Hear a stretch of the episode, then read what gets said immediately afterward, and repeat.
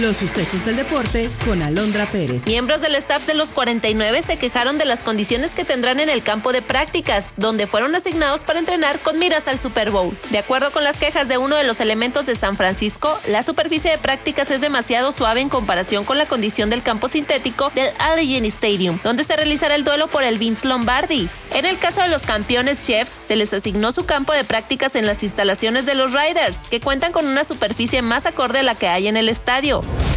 El coreback de los Kansas City Chiefs, Patrick Mahomes, señaló que es pronto para hablar de dinastía de su equipo, pero destacó que la fórmula para el éxito es tener continuidad y no conformarse. Mahomes aseguró que los Chiefs deberán igualar la intensidad de los 49 en cada jugada y saber cuándo es el momento de ser agresivos. A su vez, resaltó el trabajo de sus compañeros, en particular a su ala cerrada Travis Kelsey.